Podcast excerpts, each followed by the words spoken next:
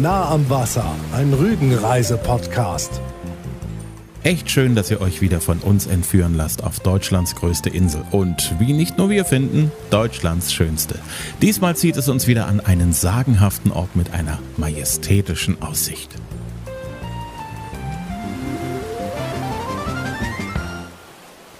Uns zieht es ein weiteres Mal an die Kreideküste. Wir haben im Sommer wie ganz viele Besucher dem Königstuhl einen allerletzten Besuch abgestattet.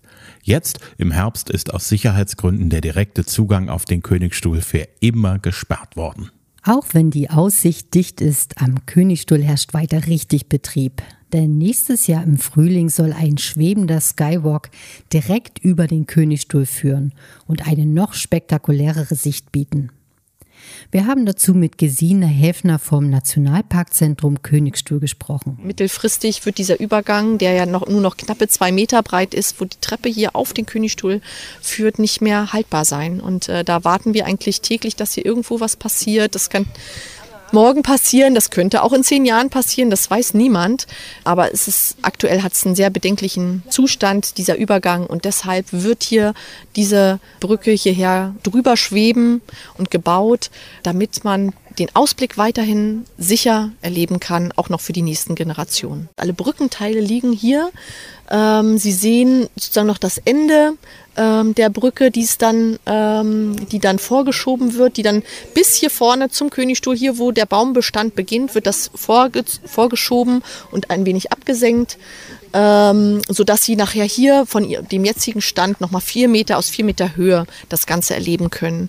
Und ähm, jetzt aktuell ist ein großer Teil dieser Brückenbauteile eingehaust mit äh, so einer ähm, mobilen Wellblechhalle um dort die Schweiß, die, die, die einzelnen Teile zusammenzuschweißen, den Korrosionsschutz aufzubringen, damit er dann sozusagen äh, dann vorgeschoben werden kann. Hm. Es wird dann also, wenn ich es richtig verstanden habe, der Blick vom Königstuhl sich verschieben auf einen Blick auf den Königstuhl. Richtig, also etwas, was man so noch nicht hatte. Äh, Sie werden auch hier ein Stück über dem Hang laufen.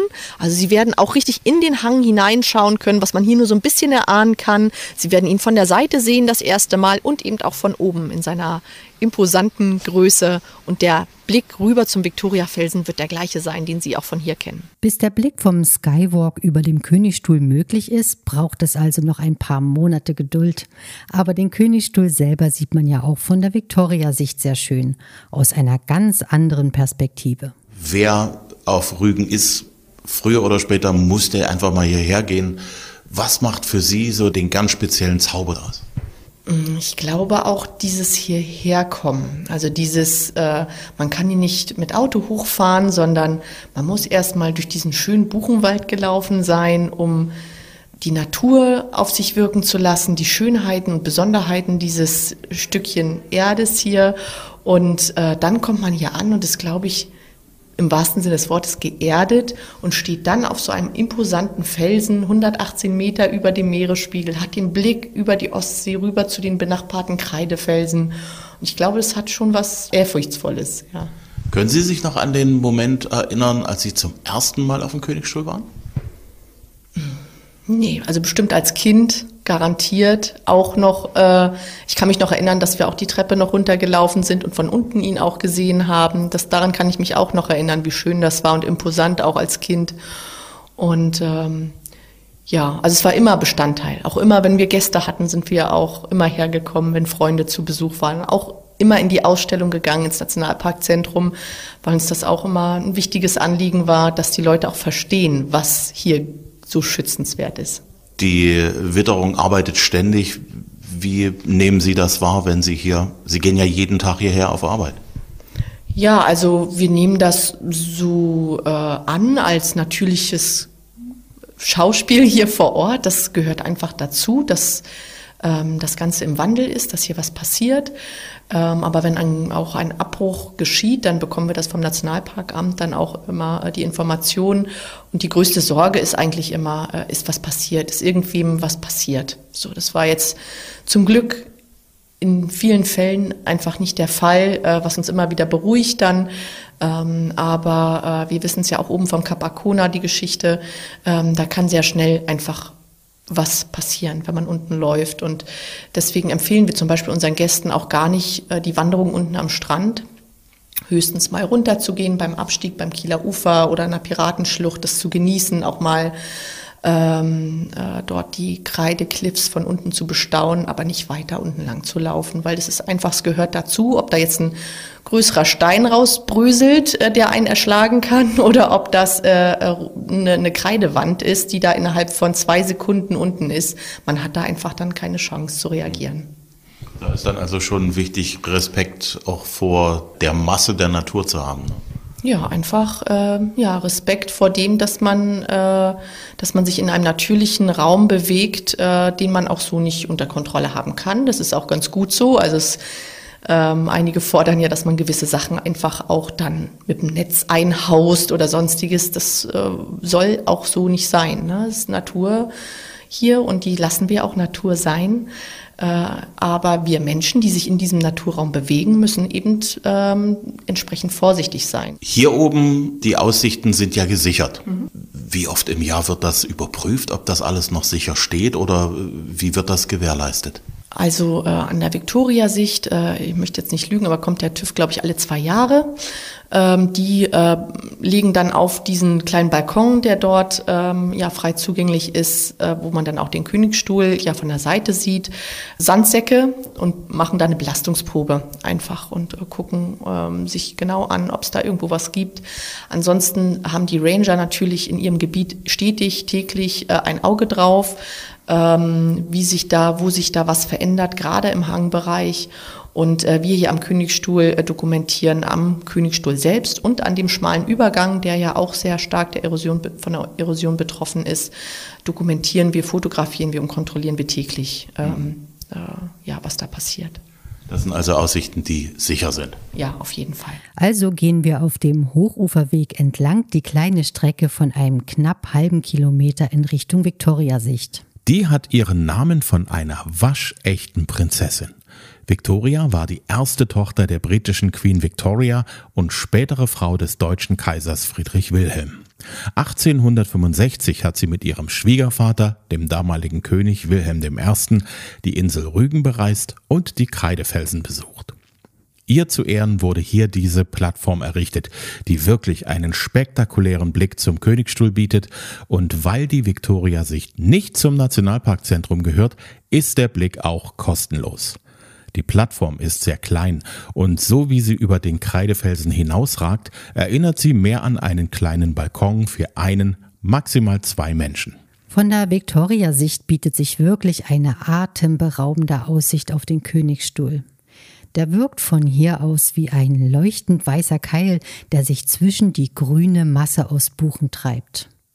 Man sieht die scharfen, glatten Kanten des Felsens, Zerklüftungen werfen Schatten auf den hellen Untergrund.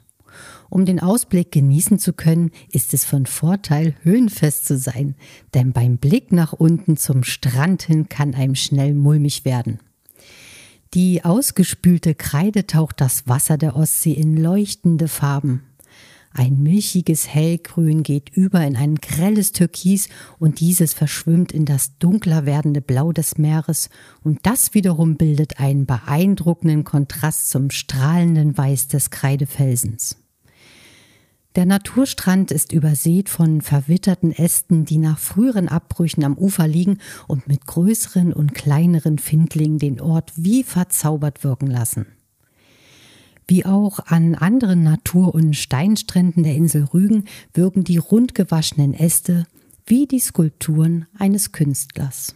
Die Natur hat hier nicht nur Kunst geschaffen, sondern es richtig auf die Spitze getrieben. Die riesigen Säulen aus Kreide ragen schroff aus dem Pflanzengrün heraus und leuchten strahlend weiß in der Sonne. Nichts gegen die Pyramiden in Ägypten, aber ein Weltwunder, ein natürlich entstandenes monumentales Wunder ist der Königsstuhl auf jeden Fall. Nicht umsonst ist hier einer der bekanntesten und meistbesuchten Orte der Insel Rügen. Viel Zeit für einen Rundblick und Fotos bleibt einem vor allem in der Saison nicht, da viele Besucher genau das Gleiche vorhaben. Und da kann es schon einmal zu Wartezeiten kommen, vor allem wenn Reisegruppen unter den Wartenden sind. Was ist so die Zeit im Jahr, wo Sie sagen, da macht es besonders viel Spaß, die Viktoria-Sicht zu betrachten?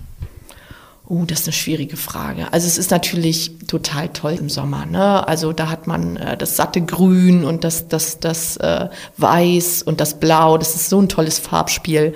Aber auch im Herbst, wenn das ganze Laub sich einfärbt, ist das so facettenreich, so bunt, äh, dass es wahnsinnig toll ist und ganz viele Leute auch anzieht. Das ist dann bis wirklich äh, bis Ende November rein hat man hier wirklich tolles Herbstlaub, bis dann die ersten knackigen Temperaturen kommen, der nächste Sturm und dann war es das.